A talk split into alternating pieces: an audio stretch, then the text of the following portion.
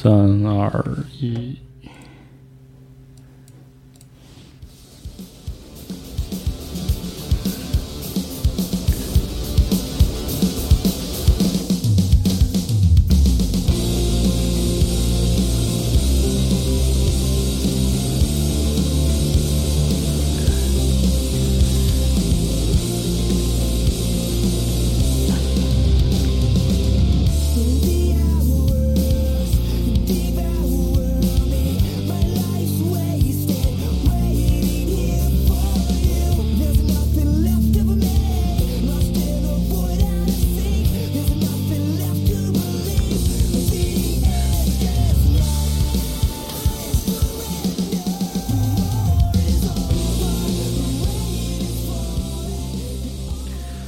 大家好，欢迎收听最新一期的海豹实时谈。这是一期这个助眠和放松的陪伴电台吧。嗯，我是四十二。嗯，这个电台是我一这个单独录制的，为了以前以前那期我怎么说呀？啊，因为我这个人平时在一个人说话的时候调值比较低，所以很多人包括我自己都发现了，我在絮絮叨叨说话的时候很助很有助于呃让人陷入睡眠啊。所以就有了这样一档节目，每一期我都大概会这样解释一下。它的前身是我对很多这个助眠的一些呃视频也好，音频也好，虽然它本意本来的功能不是为了助眠，但是我很喜欢这样的东西，所以我就打算自己也录一下，所以才有了这样一个海报实谈的节目，是吧？差不多是这样啊，反正懂的自然懂。这个就这样，我们正式开始我们这一期的是呃节目哈。呃，我现在从哪里说起呢？首先说说近况，就是今天好不容易能来，呃，集合办公室里，我就赶紧录一期，因为十日谈十日谈吧，本来希望的是每年能更出十天，结果这个，嗯，稀里糊涂的就十二月份了，我靠，这真是，哎，嗯，因为十一月份和十二月份目前来看是个忙得手忙脚乱的年底吧，十一月份。很整体上很忙，所以没有机会录制。然后原定十二月份是要出差的，嗯，但是因为疫情的原因，现在，呃，别说出差了，连日常工作都开展的比较艰难。所以这期这个时事谈呢，二零二二年看来是很难录到十期了，还挺蛋疼的。本来我是想在家录的，但是我最近的这个 Zoom H 六不知为何不好使了，我最近还要再再修一修，或者是看看什么情况，嗯。差不多是这样，所以就赶着录吧。这个疫情期间，大家做好个人的这个健康的防护，是吧？就是祝各位先这样，祝各位这个呃身体身体健康吧。嗯，然后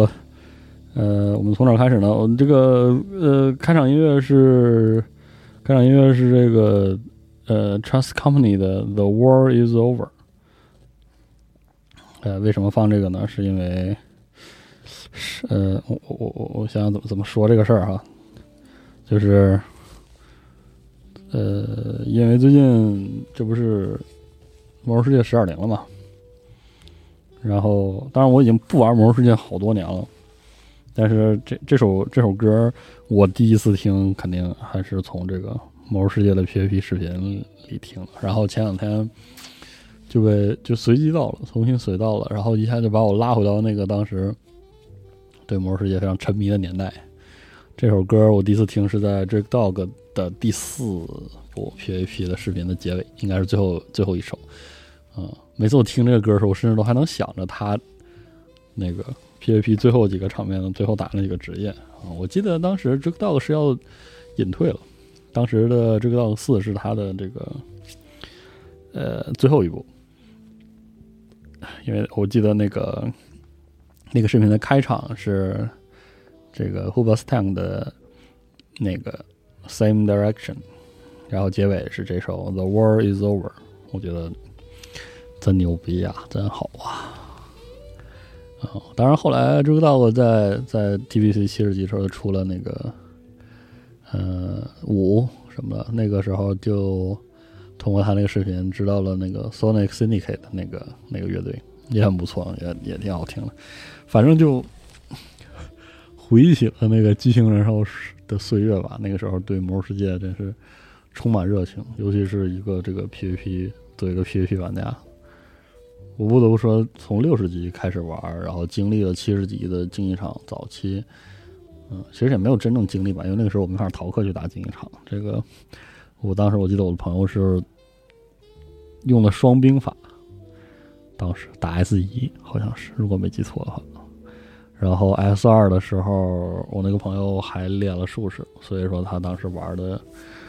术德吧。S 二、S 三，然后 S 三的时候，那个时候有那个，就是那个叫什么术士来着？但是两边都是双修，那个这个可嗯天赋术也不点满，然后配德鲁伊，当时就术德打战德，打的稀里糊涂的。然后我就不一样了，我当时是个玩的是猎人。我六十级的时候上就是玩猎人，然后，呃，TVC 的时候也是玩猎人。那个时候的猎人就是没有魁者守护，对，一开始是没有魁者守护的。然后就是那个时候还有控蓝，嗯，没有逃脱。那个时候逃脱是个纯粹的建 CD 的技能。然后，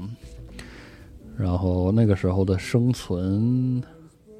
我印象中那个时候生存猎，因为生存当然是我最喜欢的天赋。当时那个时候生存的。的终极天赋好像是爆炸射击，还是那个时候还是翼龙丁刺，好像还是翼龙丁刺，如果没记错。然后就，呃，可以说，就就 PVP 跟我关系不大吧。呃，就是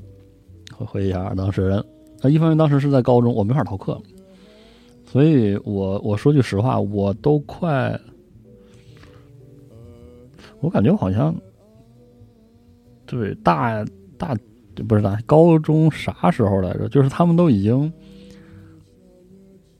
他们都已经准备日导了吧？还是什么时候的时候？我我才我才满级啊，也没有没有那么晚。呃，反正就是就是我我没有办法跟他们熬夜去包宿，就是就是去打卡车站什么的，所以我装备很差。然后当时我也没有时间混进一场。嗯，也也没有办法，就是我记得当时猎人的那个准毕业的远程那个近战武器，那个矛就是进一场的矛，但我一直也没有拿到，就还挺遗憾的。呃，反正就是，呃，七十级的魔兽世界的 PVP 挺挺蛮荒，但是也挺激情四射的，当然和六十级的蛮荒程度是不能比的。嗯，六十级的时候，那个时候很喜欢那个像自己本，还有这个叫迪安娜吧，是是这么念的吧？两位猎人宗师的呃 PVP 视频看了好多遍，然后那个时候追个 dog 什么的，V 大，还有一些七十级呃六十级末期的元元素法 PVP 叫什么来着？S 打头的。还有 Other Guy，哦，我居然还能记得这些名字，我真是服了。然后等到七十级的时候，当时没法玩 PVP，但是却经常关注当时的第一批职业选手关于职业平衡性的骂战。当时不是有名嘛？呃，当时的奶油，然后 a q u l o s a q 对，印象还挺深的。反正那个时候的，就是猎人 PVP 体验并不好。刚才刚才好像说了一半儿，在在在竞技场里太依赖柱子，然后也被柱子限制的很死。嗯，没有人跟我打竞技场，我当时也没有时间打竞技场。嗯，然后就看那些 PVP 视频解馋，然后仔细的钻研。可以说，嗯，魔兽世界竞技场是一定程度上教会了我，就是这个世界并不公平的一款游戏。嗯。我对这个事情，对竞技这件事的一半认识来自于《魔兽世界》，另一半认识，呃，一半认识来自于电子游戏，比如说《DOTA》和《魔兽世界》PVP，另一部分可能来自于我小时候打乒乓球。就是说，竞技，呃，一件事如果是竞技的话，它和乐趣并没有，嗯，直接的关系。很厉害的人或者很值得去竞技的人，可以从竞技当中获得快乐。但更多的时候，竞技这件事情就是。要变得更强，比自己更强，然后比其他人更强，啊，然后电子游戏的竞技是非常的有有局限性的，嗯，特别是那个时候玩《魔兽世界》的时候，作为一个猎人玩家，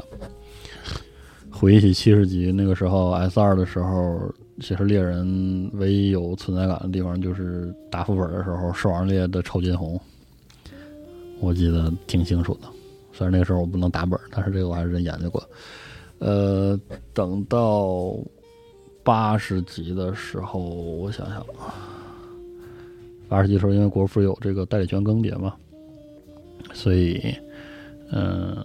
七十级时期的 PVP 并没有怎么使劲，当时也没有那个劲头去玩。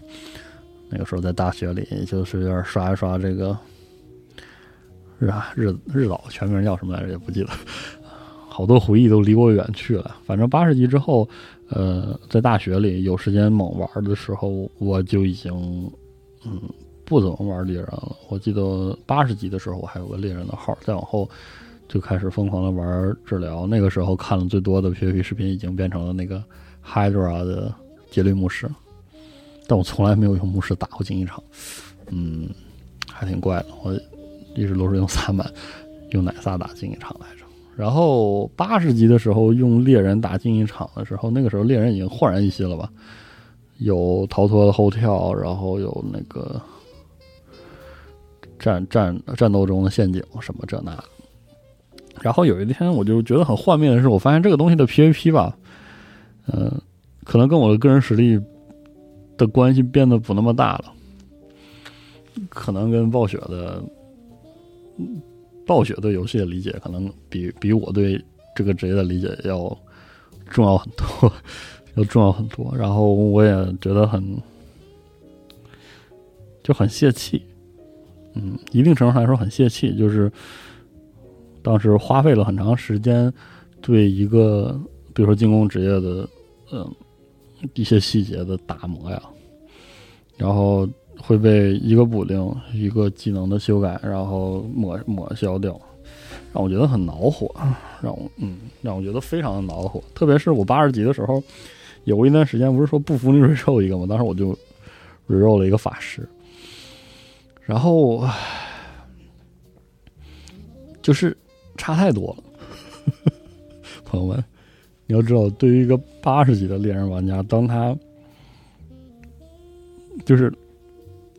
就是换到换到像当时的这种作为主流的 PVP 职业，什么法师、盗贼的时候，你就会感到一种幻灭感。就是就是，且不说，就且不说当时那个职业的绝对强度吧，因为我当时的水平没到讨论绝对强度，但是就是在那个区间里，你可以认为，就是你可以认为当时的贼法，包括当时的牧师作为治疗的牧师。他们的技能结构是更、更、更规，我都不知道怎么，就是更严肃的、更规整的、更有条理的。就是你去玩一个法师，你进入竞技场的时候，你会非常清楚自己应该做什么，该去做什么，该去强化什么。啊，当时的猎人就是你往好听的说，就是像打太极拳，大道无形。啊，我我我我我没有爆发，我没有这那，我没有牌，就是我不是用这种大技能的。牌这样的思路来描述我的 PVP 的思维模式，但是就是你要知道，在竞技场里那样不行。就嗯，我不知道怎么形容这个事儿，就是就是你可以就是可能用法师在 PVP 更像是在在 PVP 吧，或者更像是在竞技吧，就是就是那种精妙。就当时的贼和法师，特别是贼法一 v 一或者是贼法二二去。打贼法内战以及贼法木对贼法木的时候，他的那种策略的厚度是，就是是其他职业不能比的，至少在三三和二这个领。你说战德很厉害，术德也很厉害，然后那种压血线呀，然后控制链啊，也也是很漂亮，但是他就没有，他就没有贼法木的那种激情、清晰的节奏和。清晰的那种优化的那种体验，嗯，特别是八十级，我玩了两个苏亚职业，这两个职业在当时的技能设计就是稀里糊涂。我怎么想？我回忆一下，当时真的稀里糊涂。嗯，真真的真的让我很很觉得很很糟糕，感觉很糟糕。然后那个时候也是这个《魔兽世界》在技能驱动化，就是被被 PVP 绑了，技能驱动化越来越重的一个阶段。然后就整个八十级到八十五之后，八十五级早期的黑白棋特别消灭消磨了我对《魔兽世界》PVP 的乐趣。在那之后，我就不玩 PVP 了，我就变成了一个，嗯，变成了一个纯 PVE 的玩家。但是也是一段激情然后岁月，我还挺喜欢的。那个时候真真有劲呢，真。哦，对我当时觉得很画面，一个很重要原因是因为我当时大学嘛，也在打英雄联盟，也在打刀塔，就是一个 一个为了。严肃的对抗和竞技的游戏，它的整个那个系统和技能设计，它的那种系统的板正，或者是严肃，或者是明晰的程度，和当时的《魔兽世界》这种既需要兼顾 PVP 又兼顾 PVE，同时它的 RPG 属性还要兼顾一些扮演感之类的这些，就是就是就这种系统，相比之下，就是在竞技的这方面的体验上孰优孰劣，其实非常清楚，嗯。反正当时经历了很长时间，在那之后，为了打副本，然后就把所有的 PVP 呃所有的奶都练了一遍，除了圣骑士，好像圣骑士一直没有练，然后就再也没有打过 PVP，连战场都连战场都很难上，很很少去，嗯，就这么一路过来了。再后来就是德拉诺之王的时候，嗯，我做了一段时间这个跟魔兽有关的编辑工作，彻底把让我把这个游戏玩伤了。啊，然后就再也没有玩了吧？我想想，军团再临回去玩了一阵子，甚至没有练满级。然后九点零，九点零叫什么？九点零暗影国度啊，九点零叫暗影国度，也没有练满级。嗯，我印象比较深的是争争霸艾泽拉斯这个版本，当时宣布的时候，我在暴雪嘉年华现场。然后我在现场，就是他们第一次放那片子的时候，是在那个暴雪嘉年华一个圆形的场地里放。然后那个片子看的我就是有点迷惑，因为我不知道应该在什么地方激动。然后我记得第一遍放完之后，现场的大家也也有点这个感觉，大家有有点迟疑，不知道什么时候喊。然后当时是谁主持？然后又又又放了一遍，大家才各自在选择在部落和联盟的时候喊一喊。我当时觉得很泄气。嗯，说实话，我当时看到这么艾泽拉斯的片子时候泄气，就是感觉有一种兜圈子的感觉，因为就是我到现在我都还记得《魔兽世界》六十集的时候开场动画是吧？自从部落与联盟并肩作战，共同抵抗燃烧过去呃燃烧军团的入侵，已经过去了四年六年。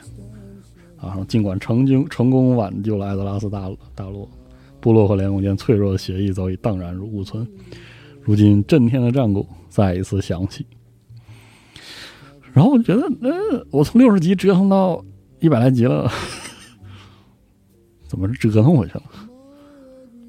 怎么又折腾回去了？嗯，搞得我有点觉得意义不明。嗯，特别是在那一年，我作为一个魔兽玩家，说实话，我我的。阵营归属感已经基本没有了。我既有联盟的号，也有部落的号，然后我就什么都玩。对，只要在军团在连的时候，应该两边都玩。然后我就我说这怎么怎么有这这出呢？所以那个版本，我好像是在九点零马上要出的时候，为了玩九点零，我才重新打了一遍啊，也确实没有那么满意吧。然后九点零给我直接给我，简直无法描述九点零这个版本啊。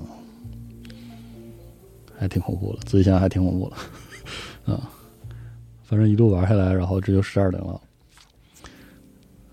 十二零没有什么感觉就上线了，然后还赶上这个网易和暴雪在这折腾，就还挺，啊，甚至让我觉得有点意义不明。每当想起这个游戏现在变成这个样子，我就就还挺挺逗的。就是因为我对魔兽世界，就是我对魔兽世界的强社交相关、强团队要素逐渐觉得厌烦，然后寻求一种解决方案的过程，使得我重新重新去观察网络游戏这个这件事儿，然后说实话也获也获得了很多惊喜。嗯，我觉得中国的网络游戏泡沫，使得我们太过于专注于这个赢家通吃这样的一种客观的情况，但实际上网络游戏可能和这种模式正好相反。啊，它偏偏不是赢家通吃，它偏偏是能活的，就是烂命一条反而好活的那种状态。国内的，嗯，国内的黄金期，因为很多就是它它它当时表现有一种暴力的，嗯，奇迹般的，就是像变戏法一样的成功的一个领域，所以很多厂商会因为它所代理发行啊，当然发行也是有成本的，它这种东西不够优秀而就是快速的终结一个游戏一个网络游戏的生命周期。嗯，然后我离开魔兽世界之后，很长一段时间我还是很喜欢玩 MMORPG 的，所以我就找了很多游戏。嗯，国服就嗯，在在在在国服的客观情况就是有很多不能叫勉强活，其实活的还挺好的游戏，运营的还还挺摆烂的，就觉得我不是头部，我就没有一毫整，就就是经常会遇到这种情况。但是实际上，呃。就是，即便在《魔兽世界》压倒了几乎就就占据了所有的网络游戏份额的情况下，在世界服来看，很多游戏都就是偏安一隅，怡然自得。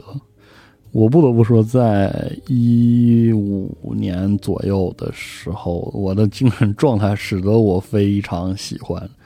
这样的氛围。嗯，就是就是，我也很渴望于一种在，就是就是。不是主要的，不是主流的游戏之外的那种社区中，稳稳当当的体验我的一亩三分地儿的东西。嗯，这也是为什么我就是在那个时候重新的回去玩像《激战二》这样的游戏，而且在里面获得了一种非常长足的安宁的感觉。嗯，而且我也发现了，呃，在在魔兽世界之后的，嗯。魔兽世界的改良尝试中，因为我一直觉得这个其实是一个，我觉得是个媒体的罪恶吧，就是经常会把一些新的，呃，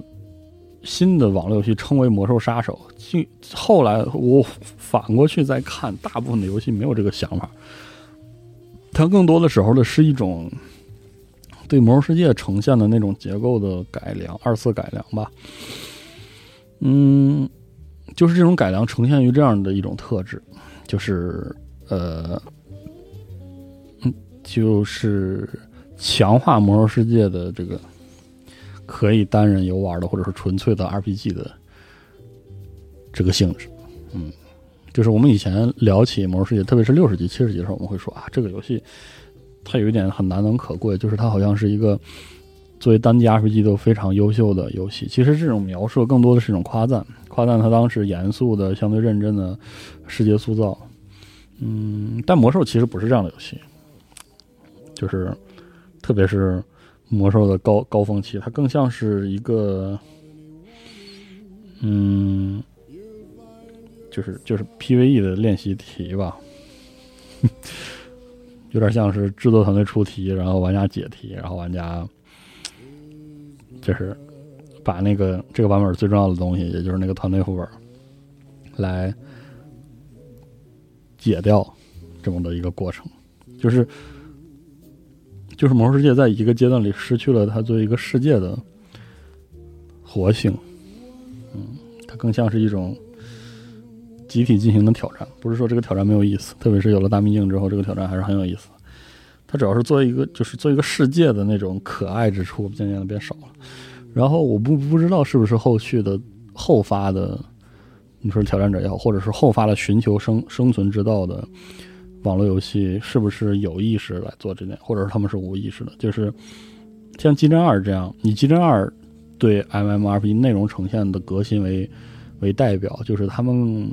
这样的网络游戏更多的倾向于塑造世界的部分。嗯，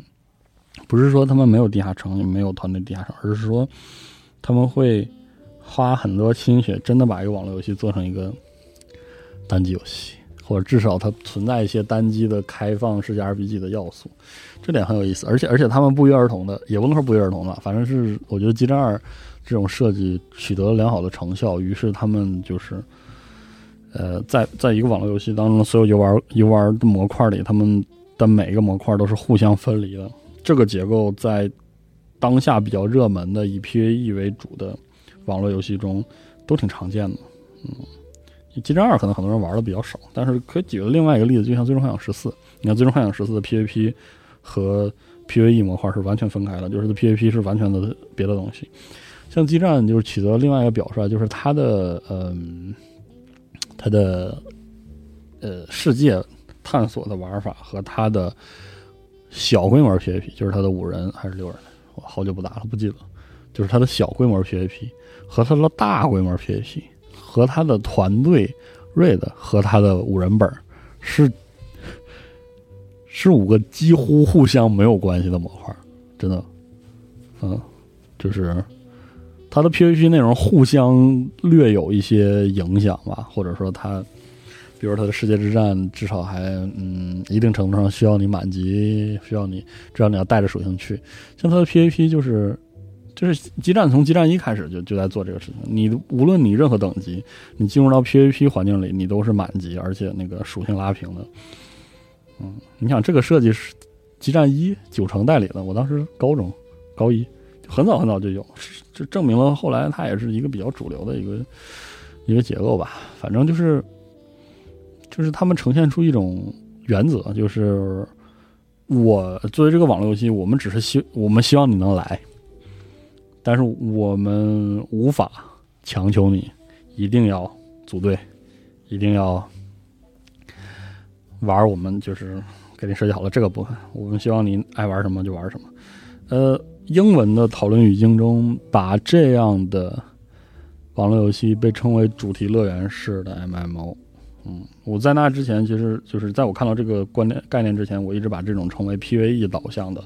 就是说强调人与世界关系的 MMO。其实这个模式就是 EQ 和 EQ 魔兽世界模式，嗯，就是它的每个版本更像是一个跑团的新的模组。然后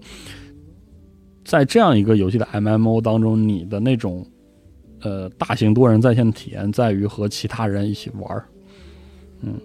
因为为什么这么说？其实就是我网络游戏有另一个分类，就是另一个非常鲜明的分类。它的核心不是大家一起玩，而是大家互互相玩，互相。我不知道你能不能明白我意思，就是像传奇，还有像一 v 一 online 这样的游戏。这个游戏的核心是，呃，玩家和玩家的关系。呃，玩家和玩家为了资源和利益互相攻击，或者出于等种原因结盟。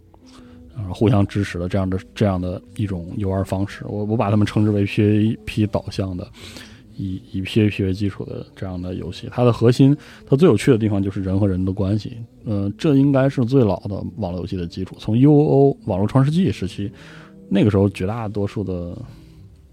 网络游戏都是这样的。它的问题在于这个这这样的世界有点残酷。嗯，就是我认我一直觉得魔兽世界能火，就是因为。嗯，虽然 EQ 已经有这个趋势，但是《魔兽世界》真正做到了让一个网络游戏拥有很低的门槛，而且很温柔，很容易获得快乐。你玩传奇、玩红月、千年，或者是 UO，甚至更不用说万王之王和魔剑，你需要更嗯更用力的在里面生活。这个很难说是谁都能在这个过程中获得快乐，对不对？嗯，就像 EVE 这样的游戏。就像 EVE 这个游戏以这个科幻的题材把人吸引过去，但实际上真正玩起来的，就是真正让人留下来的还是传奇攻杀师兄弟就来砍我摇人干架这那，基本就是这样。所以我把他们称之为人与人与人关系为主导的，不是人与世界为主导的网络游戏。嗯，在我看过的 YouTube 上的 MMO 社区英文讨论里，他们用了一个更有意思的词，就叫 Sandbox 沙盒式。网络游戏，嗯，与这个主题乐园式的网络游戏游戏直接对应，我觉得这样一种描述也许也也也也也有一定的合理性吧，嗯，就是你可以看到，在当下的，就是如果你你抛去呃中文网络游戏的这种呃胜者为王的的理念的话，你可以看到，就是呃，网络游戏其实是那种在大树荫下有无数生机勃勃的蚁穴的这样的的这么一个结构，就是他们都活着，他们都活得不错。嗯，有很多在中文社区死掉的游戏，他们直到现在在世界上都有很生机勃勃的玩家群体。比如说像沃土 （Vakful），这个是我刚来北京的时候，国内的国服尝试开了一段时间关掉的。比如像 RF Online 行会战争 Online，比如说 Arcage 上古世纪，这个这个游戏甚至在国在国外拥有。惊人的粉丝数量，虽然它因为 Pay to Win 的运营问题最近已经崩掉了，但很多人都对这个上古世纪的游玩结构念念不忘，因为它是一种，就是它它它提供了一种介于呃沙盒式网游和这个主题乐园式网游中中间态的一种一种游玩模式吧，就是嗯嗯，而而且而且你看到。这些人这些游戏活着的时候，你会看到这两种截然不同的网络游戏的逻辑，都会吸引，依然在吸引着对这种东西有需求的玩家们。比如说沙盒式的这种攻杀式的体验，我们有最新的 RMB Online 啊，然后甚至魔剑的服务器还开着，EVE Online 更不用说了。最近新版本好像还强化了势力战争，我还想打算回去玩玩看。呃，然后更不用说那边作为占大头的，就是魔兽世界带来的这一整个的这种英文叫 runner，为什么要用这个词？我也嗯，就是这么一个大类，嗯，就是韩国人也也会做剑灵，对吧？然后更不用说欧美的欧美网游，其实已经完成了这个迭代。其实你现在占据。呃，主要位置生命力的网络游戏基本上都是这个后魔兽世界的这样一个主题乐园式的结构，比如说《老滚 online》，比如说《激战二》，更不用说这个为什么极限指数厉害呢？就是因为 L 十四就是这样另外一个明显选择了一个很国际化的结构，而且这个结构天然的适合呃天然的适合最终幻想的这么一个结构，对吧？最终最终幻想的主题乐园，你应该记得。之前说过 F 十四这个愿景，这个人真的，哎，神一样的洞察力，神一样的洞察力。然后你再看，哦，我我觉得这一点也是为什么就是日本人做的游戏如此奇怪，日本人的网络游戏如此奇怪的这一点，你会觉得他不太符合这样的二分法。他要么就是两边都有点，要么就是两边都不沾。如果你回忆一下，比如说《梦幻之星 Online》和可能《梦幻之星 Online》更有主题乐园式的属性一点。然后你再想《大汉时代 Online》这样的游戏，你会觉得这样游戏非常奇怪。作为一个网络游戏，嗯，你很难说它是哪一种吧。《大汉时代 Online》还是挺像沙盒式的，我想想，它的 PVP 确实有点像，反正很有意思，很有意思。就是网络游戏呈现出那种旺盛的生命力。网络游戏时代没有过去，嗯，倒不如说《魔兽世界》所代表的那样的一种。因为魔兽世界不能叫主题乐园式的网络游戏，它主题乐园不可能只有一个项目吧？就是就是说，不管玩家怎么点，你不能说主题乐园说我这只有过山车，你受不了可以滚，对吧？嗯，所以后魔兽时代的这种，可能可能魔兽世界近两年的一些糟糕的这种。就其实不，甚至都不是魔兽世界的问题，就是暴雪的问题，使得国内有很多玩家也逐渐意识到了，就是网络游戏不止它。这当然，呃，国内的话就是有还是有这个赢家通知它惯性，就是就是 FF 十四的成功嘛。嗯，但总的来说，就是我是觉得网络游戏很丰富，就是在我去了解之前，比我想象的，就是我了解之后才惊异于它还这么丰富，像什么《旧共和国》呀。Star Trek Online 啊，他们都甚至直到现在依然值得一玩，我觉得很惊喜，嗯，很有意思，很有意思。玩网络游戏还是很有意思，而且我觉得到了这个时间点，我们就更可以大大方方承认，我们去玩 MMO 更多的是希望有人若隐若现的陪伴，而并不一定要跟他们组队，不并不一定要跟他们组队。这一点上，《激战二》和和秉承着延续着《激战二》结构的诸多网络游戏都做得非常好。你能在这些游戏中获得不输单机游戏的充实的体验的同时，而且感觉不孤独，非常棒。我觉得，嗯，非常快乐。嗯，然后最近十点零开了之后，有很多人跟我说，说十点零，呃，因因为其实吧，这个话现在说来也不知道是获得什么评价，反正这个。反正这个电台就是说胡话而已，大家就且一听。我印象中，从我开始深入的开始玩《激战二》，就是就是那个《荆棘之心》啊，国内叫《决战莫古马》，就是第一个我心目中最好的网络游戏资料片，对，超过了《无月王之怒》的这个这个资料片。开始就是在我深入的去玩这个《决战莫古马》之后，我我突然意识到，《魔兽世界》其实基本上从大地的裂变开始。哦，大裂变也不可能是从，呃，潘达利亚或者是德拉诺，德拉诺之后，应该是在德拉诺之后有非常重的，就是说，呃，去去去效仿《激战二》的一些边角设计的那种那种趋势，然后这个痕迹就是越来越重。然后最近好多人跟我说，十二零有好多设计好《激战二》，当时我我就就来劲了。其实我本来对这个。我对这个这个资料片真是毫毫无感觉，我觉得这简直就跟整个的宣传看暴雪跟说胡话似的啊！但但呃呃，但是现在国服我充不进月卡了，而且我也没有时间去玩这个，但是我又很想去看看它这个游戏到底是激战二化到什么程度了，嗯。反正还挺逗的，最近一直在犹豫是不是考虑去美服玩一玩。毕竟这这些年在世界服玩的网络游戏也不少，倒没有以前那么害怕了。就是感觉就是 和来北京一样，就是你在外头野时间长了，你就不怕离开家门了，有点这种感觉。就还挺，嗯，所以就再说吧。我还很犹豫，因为今天我们录制的今天是十二月五号。明天就有那个矮人要塞了，嗯，还有好多好多游戏没有玩。我觉得嗯为了自己好奇，就去研究一下《魔兽世界》的十点零到底到底有没有做到更多的，比如说世界就是可供游玩的那个世界中的 PVE 内容，甚至能不能搭出一条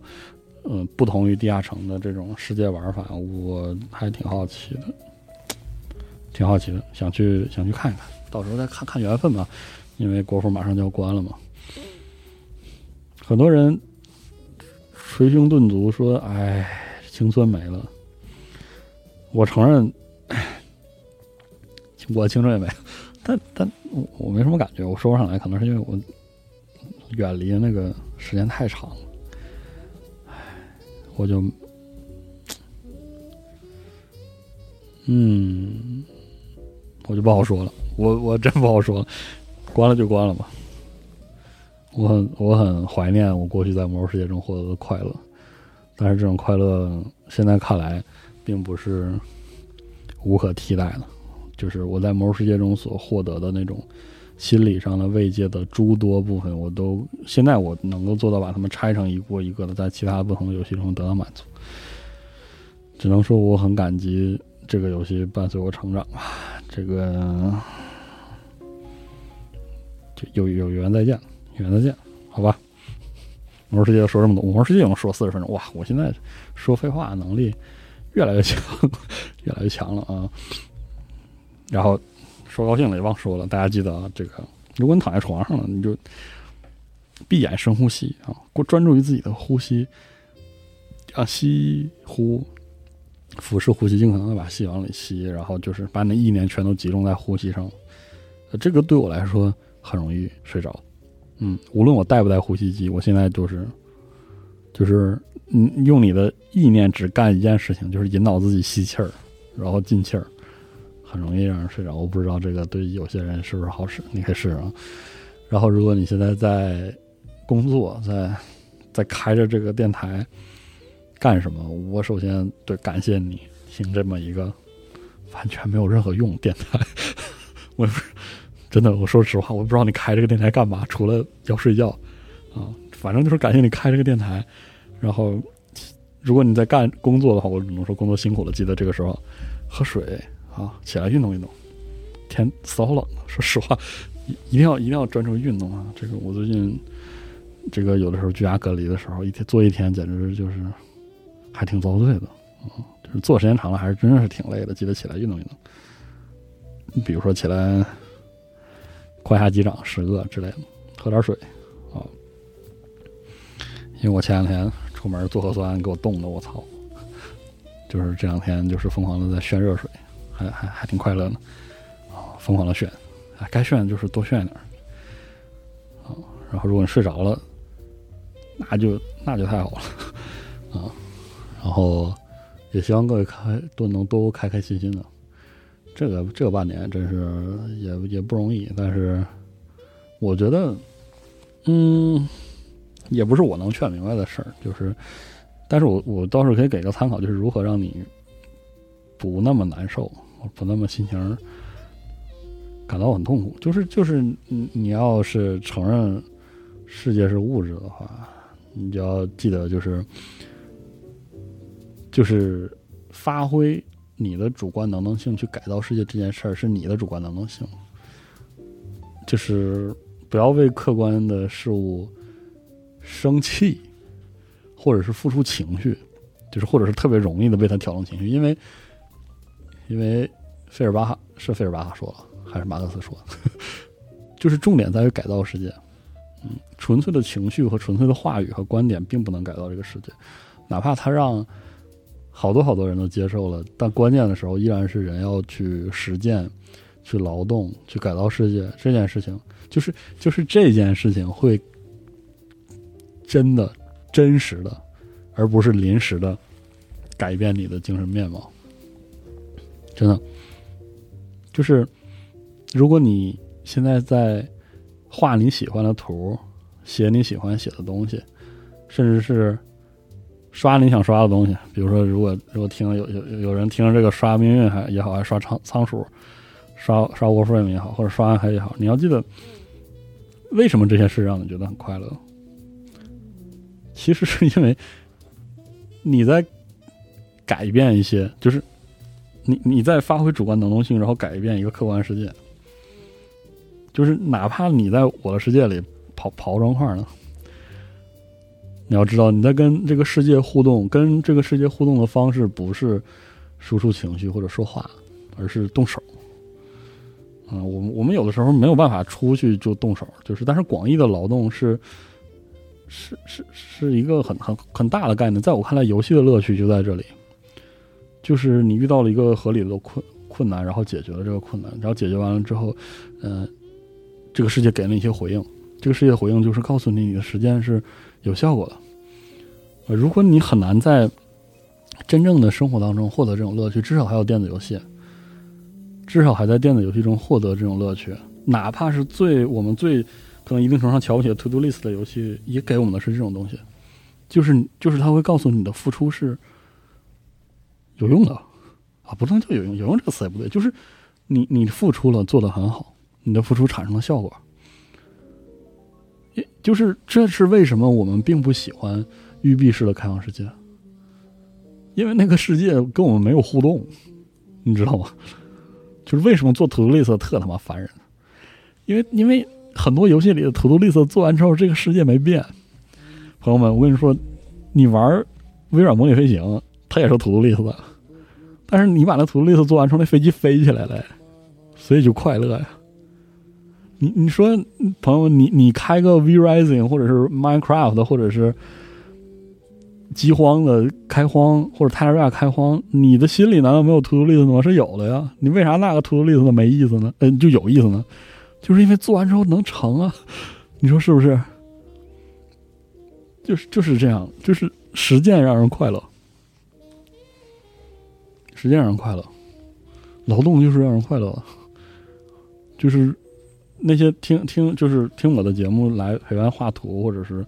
嗯，写东西做做工作的人来说，就是我想说，你们如果你们的老板和你们甲方没有跟你们说这话，就我来跟你们说，就是就是你劳动超超级超级棒，就是你在劳动你在工作这件事情超级棒，就是你值得为这事快乐，嗯。就有的时候，我们可能对“劳动”这个词词义的狭，就是极其的狭隘。就是就是你你能动的、主动的要干一个事儿，然后把这事儿干了，我靠，这个事情特别快乐。就比如说，你今天打定主意，你要把家里收拾一下，或者是打定主意今天要给自己做个菜，你去翻食谱，然后那个买菜买完菜之后，想着对付那个对付那个菜，然后对付那个锅，然后把它做熟了，这个过程也就劳动啊，也是时间啊，就就是这种事情是就是就是乐呵，就是快乐。啊，你说站出来吐气子有什么意思？就是这个，就是这个快乐。你你你付出了你的主观能动性，然后他给了你回应，这个事儿是快乐。在现实生活中，这个事儿挺贵的，反正至少是有成本的。但是在游戏中没有，没那么大，所以大家可以多玩游戏嘛。真的多玩游戏，就是这也是为什么在我看来，哪怕是最刷最刷的游戏，也不是没有没有意义的。哪怕是最无聊的 roguelike 游戏，我可能会破口大骂，我说什么玩意儿又他妈一个 roguelike。但是这个也不是说它没有意义，它总是有意思，它总是玩的很有意思，因为你要，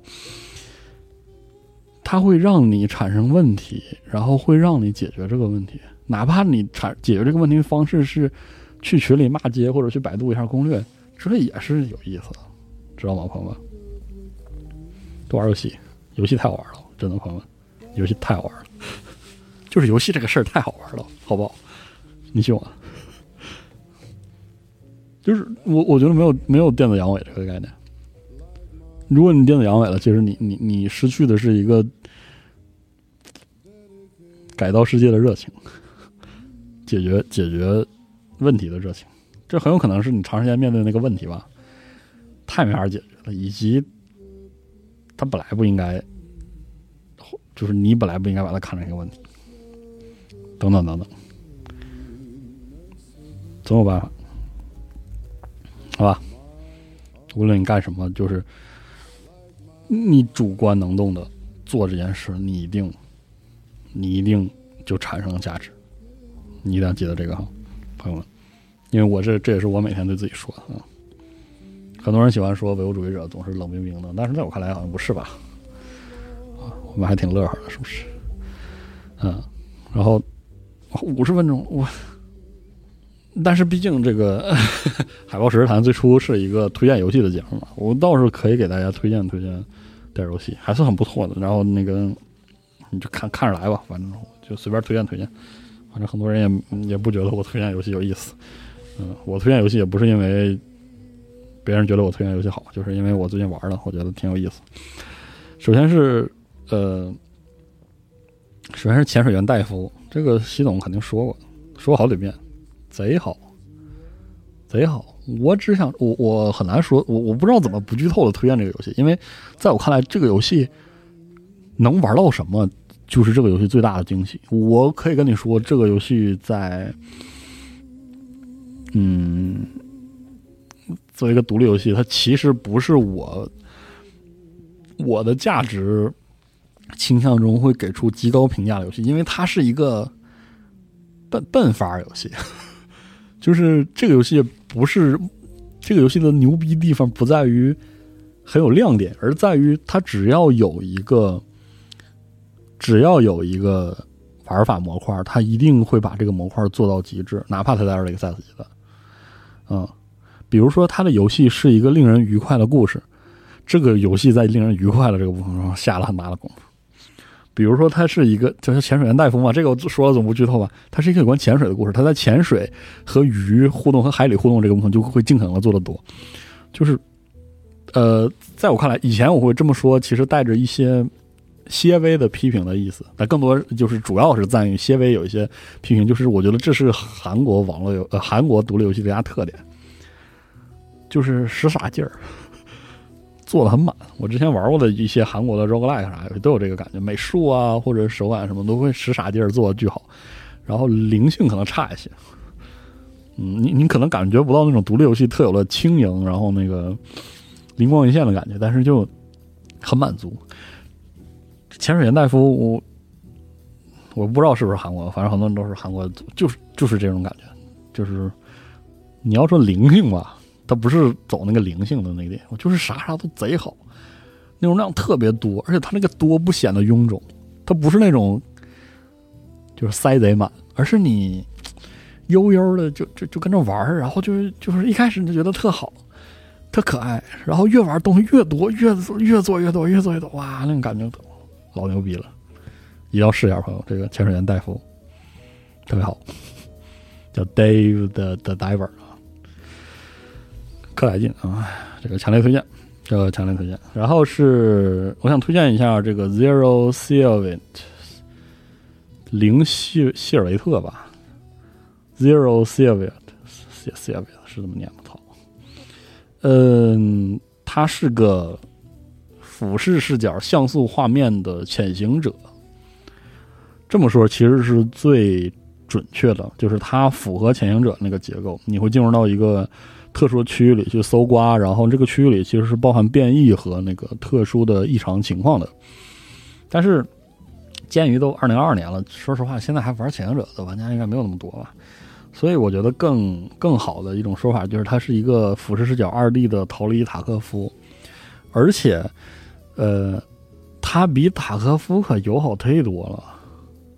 就是它是包含一些生存要素，就是什么要吃喝呀，呃，比较复杂的毁伤啊，那个受伤啊什么，然后这那的，然后还要算这个带出来东西的钱什么。但是，比如说你一开始你就能看地图，然后那个你一上来你就知道就是这个地图的撤离点在哪里，所以整体上来说，这个游戏就是愉快的地方很多。它不像塔科夫那样，大部分情况下都是不愉快，你甚至还要忍耐几百个小时的不愉快，你才。因为拿出来点啥就爽了一下，哎，他这个游戏，比如说作为，就是就是在 E A 阶段枪械改造啊，然后那个这些部分就很复杂，然后同时它的俯视视角的那种射击有一些操控性的压力，但同时在乐趣上又很直观，所以非常好，我我是很强烈推荐。虽然它没有没有中文，它现在还没有中文，嗯，但是很值得一玩，很很棒，嗯，这个游戏。我觉得你像，如果你是像我这个情况，就是我现在已经玩不到塔科夫了，因为我玩塔科夫晕，啊，因为塔科夫那个拟真的操控，包括人物惯性、还有枪械控制什么的，我玩的真的有点迷糊，而，而且我也不愿意受那个罪了。你就可以来一下这个 Zero s e v e t 挺火的，我记得最最近好像挺火的，很多人都在说，可以试一下。小小品级的小品，就是它很小品，而且现在的内容其实也没有那么多，但是它那个。就是你，你玩半个小时有半个小时乐子，就是这样的游戏，绝对是很有意思，好吧？还是很有意思，可以可以试一下。然后最近还有什么呢？最近还有什么值得一说的呢？再就是我最近在回去玩 Squad，就是那个战术小队和 Hell Let Loose 人间地狱。我最近换了一个心态来玩这个游戏，感觉就是。收获了很多乐趣，就是在这种，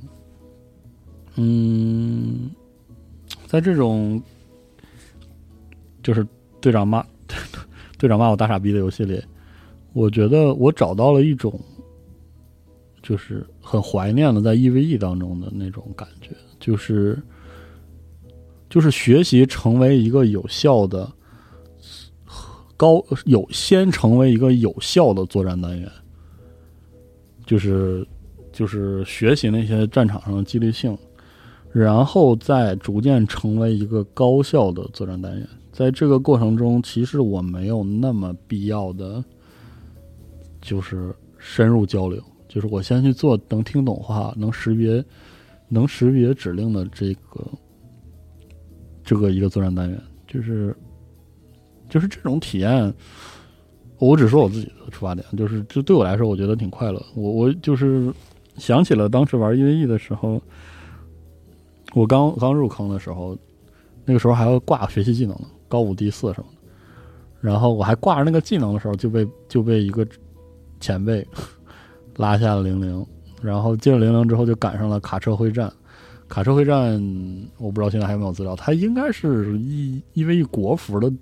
最当时最大的一场战列舰的会战，然后当时就是打的天滚地裂，就把我这种就是像拉壮丁也好，或者是让那个年轻人新新鲜新鲜，然后也去参加。我当时临时挂了三级的战列舰的技能，然后开着个狂暴就去了。我靠！那个时候那个还是。就是那个时候的会战还是那个站定点名呢，就连时间膨胀都没有，然后就总揽箭头，名称向上嘛，还是向下，就特别容易点狂暴。大家都是大家都是 A V D，大家都是地狱天使，然后就是你开狂暴就就是死的巨快，那个时候经常死的巨快。嗯，反正就是从那时候开始，我开始学着去理解成为一个作战人员，因为我不喜欢刷，我不喜欢我不喜欢刷怪，我不喜欢什么缴税什么乱七八糟。然后我就会开始去理解、去识别一个就是战战术指令，然后让自己变得不去犯错。然后在，然后还有个好处就是，像在 EVE 这样的游戏，在这这个就是嗯，你的指挥，你的小队指挥，他的他的他的指令，其实可以分为硬性指令和和空间很大的指令两部分。然后就是你要去明白怎么去。做那些它的软性指令中，在这个软性指令空间中做的最好，然后就去学这样的事情，比如说有意识的挂反跳啊，嗯，比如说，当然后来我开的开的船也渐渐的功能也变多了，然后然后包括后来去玩斥候，什么时候该过门，什么时候该做这个动作，一然后后来我也能理解为什么贴门不要过，为什么这那，就是为什么要反冲，就是我总会做的。就是我会后来做的越来越好，所以后来就渐渐的成为了比较精锐的作战人员。嗯，包括嗯，包括那个时候，他查马甲什么的，我我不记得是在哪个哪个联盟。然后我说，你不用在乎我什么对你这个忠诚度什么的。首先我不会做马干马甲，然后我作为战斗人员，我的需求就是干架。我听你集结是因为我跟着你，我今天晚上出去一定会。把别人的船锁上，向他开火，或者被别人锁上被开火。我要的是这个快乐，你不用担心。我要的是打起来，我才不管我对谁开火呢，我就是要这个。然后我不得不说，我最近回来在玩 Scott，在玩这个人间炼狱的人间地狱的时候，我找回了这种感觉，就是我我不会觉得麦克风里闹哄哄的。这个事儿很让我厌烦，我也不再恐惧于跟人的互动，就是学习这个这个战场中的瞬息万变，然后用自己的死亡去提升自己的对这个游戏理解，是一个非常非常有趣的过程。呃，而且作为一个第一人称射击游戏，它真的比 EVE 在交互上难太多了，所以这个过程缓慢而且痛苦，但是却非常的有乐子。你会逐渐的熟悉那种战场间的潜规则。你会逐渐的明白一个战就是作战流程到底是什么样子，然后你会知道你的指挥要派兵站了，要派这个 FOB 啊，要要要派一个陶式火箭弹等等等等，你会就是你会知道你做的事情让你的指挥官更舒服了。虽然很多指挥官并没有意识，但是有偶尔你会碰到一个，他发现你做的很好。那我不是要去他，我不要他夸奖我什么，而是我意识到我更了解这个游戏了，让我觉得很快乐。就是我能在这样的游戏中获得一些快乐，我也不求我能怎么着，但是能在这样的游戏中找到一些一个人的乐子，还是挺好的。当然，我我实话实说，诚心推荐，如果各位想好好的玩明白这个游戏的话，还是找个战队群啥的，问问老手，让他们带带你。感受一下高组织度的乐趣，不然的话，也就是我对你就是我的情况比较特殊，因为我玩过 EVE 嘛，因为我我我大概知道这种就是极度依赖玩家自组织的游戏，玩的就是玩家玩家自组织嘛，就是我也是花了好长好长时间，然后才能怎么说呢？既不参与到这种高强度的高强度的互动，同时又能跟他们协同，同时又能玩上了就是获得乐趣。这个，呃，对，就是。大家各看情况吧，看情况。而且这这游戏还挺挺累的，就是毕竟是硬核射击嘛，这个大类还挺累的。感兴趣的话可以试试，特别是那呃，人家人家地狱不用说，之前有那个网上特别火的视频嘛，嗯，可以试一试，有乐子，有乐子。不过要要要呃呃，量力而行吧，就是考虑一下自己适不适合，因为还是要下功夫的。放一些精力过去。就是，但是还是说回到推荐游戏之前我提的那个事情，我就是觉得玩游戏在这一点上让我觉得快乐，去去学会它，然后呃消耗了一些注意力，然后消耗了一些主动性的同时，然后就有些提升。这个部分就是游戏之所以让我快乐的一个很重要的原因。我对这个事情就是上瘾。嗯，我觉得这个事儿特爽。就是我什么时候玩游戏会觉得特别泄气，就是我折腾了一下午，感觉没得到什么，这才会让我很泄气啊。可能这也是为什么我我逐渐的完全不玩这个三三三 A 游戏了，就是它很容易给我一个。哇！我真他妈的一下午这样，傻，这没有没有变化。他妈的，这游戏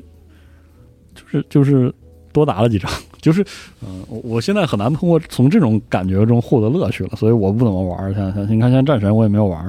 等等等等，就是就是我宁可他他他那个什么一点，就是有人物要练级啊，或者怎么样，宁可这样一点，也也也，哎，我也不知道我咋了，就是确实是不怎么玩这个。三大型三 A 游戏了，就是这样。呃，一个多小时，一个小时多一点。我再推荐一个，呃，再推荐一个，个啥呢？哦，我推荐一个手游吧，就是我最近在玩，也不能说最近在玩，就是最近重新开始认真使劲的猛玩这个 Blue Archive。就是这个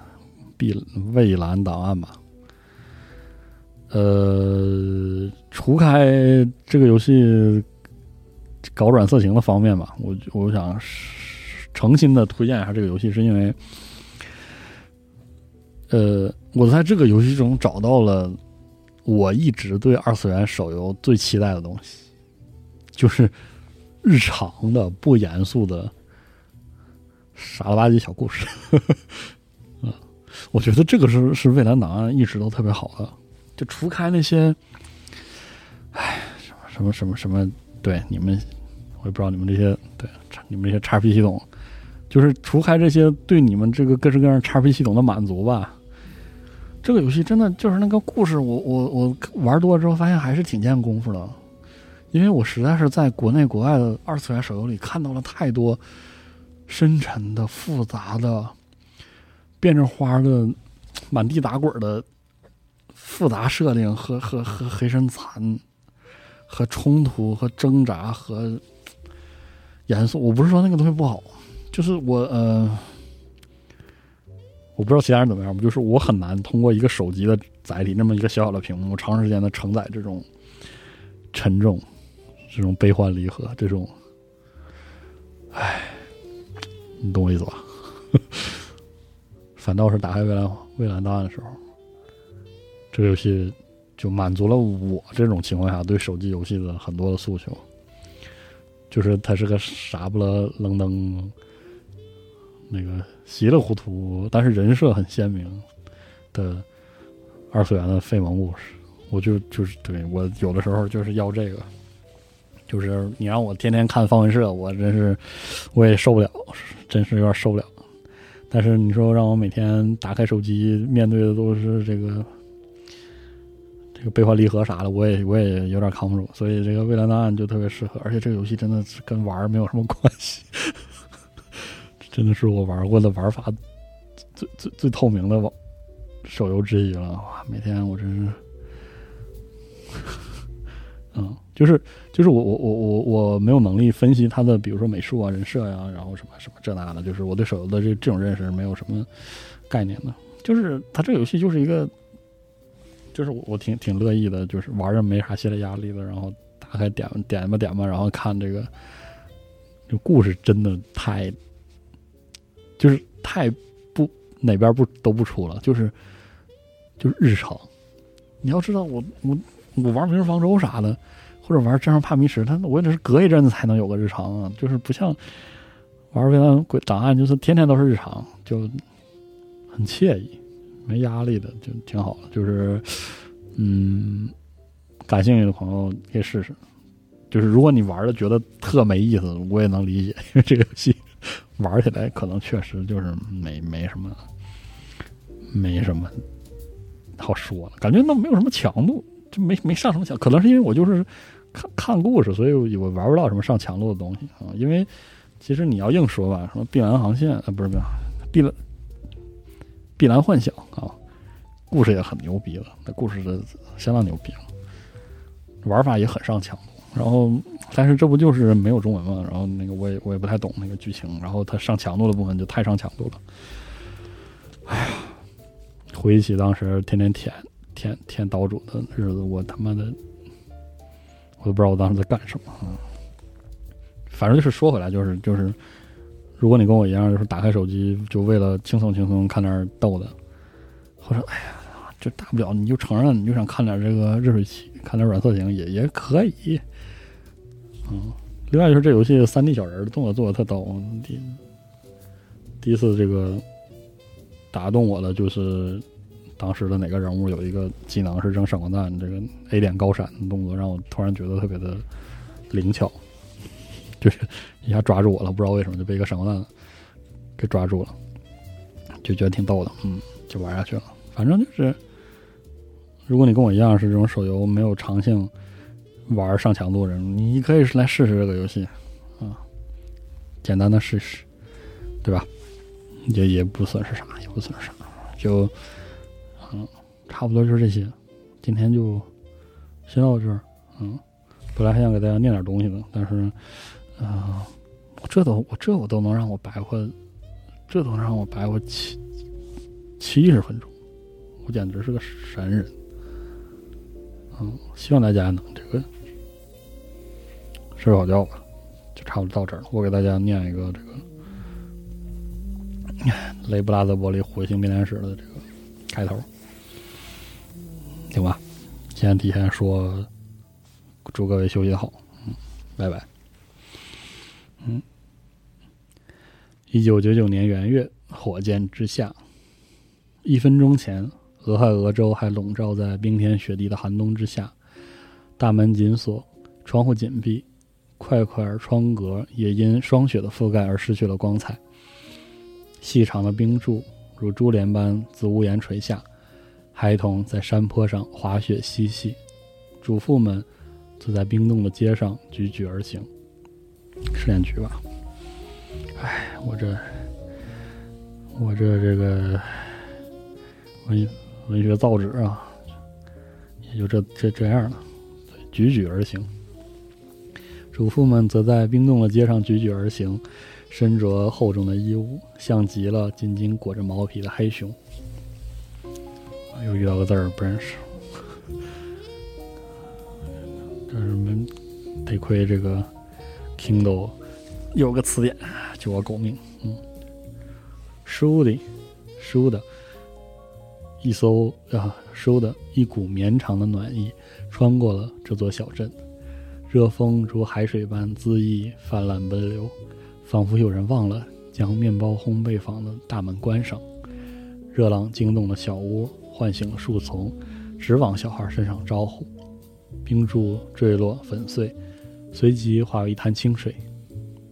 门扉打开，窗户拉起，孩子们纷纷褪去毛织服饰，主妇也卸下他们熊一般的伪装。地上霜雪初融。现出昨夏青葱的草地，火箭之下，话语在开场通风的屋舍间口耳相传。火箭之下，温暖干燥的空气改变了霜上冰霜所构成的图案，失去冬季特有的自然艺术。突然间，雪橇与滑雪板完全失去作用，雪原本欲从寒冷天空下落至镇上的土壤。也在坠地之前就变成热乎乎的雨滴。火箭之下，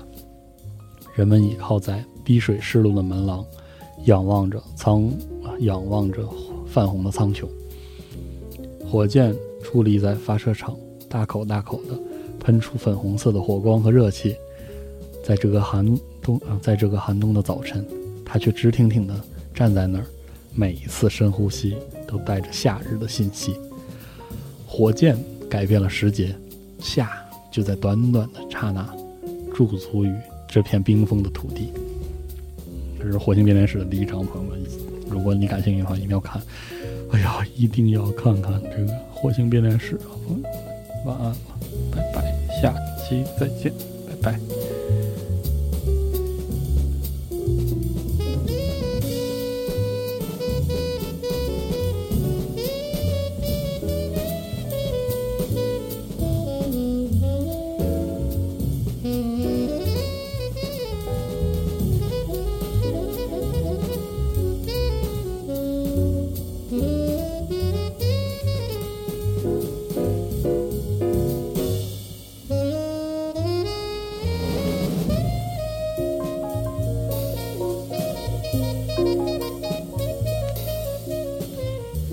然后编文写的名字叫《In a Sentimental Mood》，嗯，记一下，主要是给我记一下，我剪辑时候要用。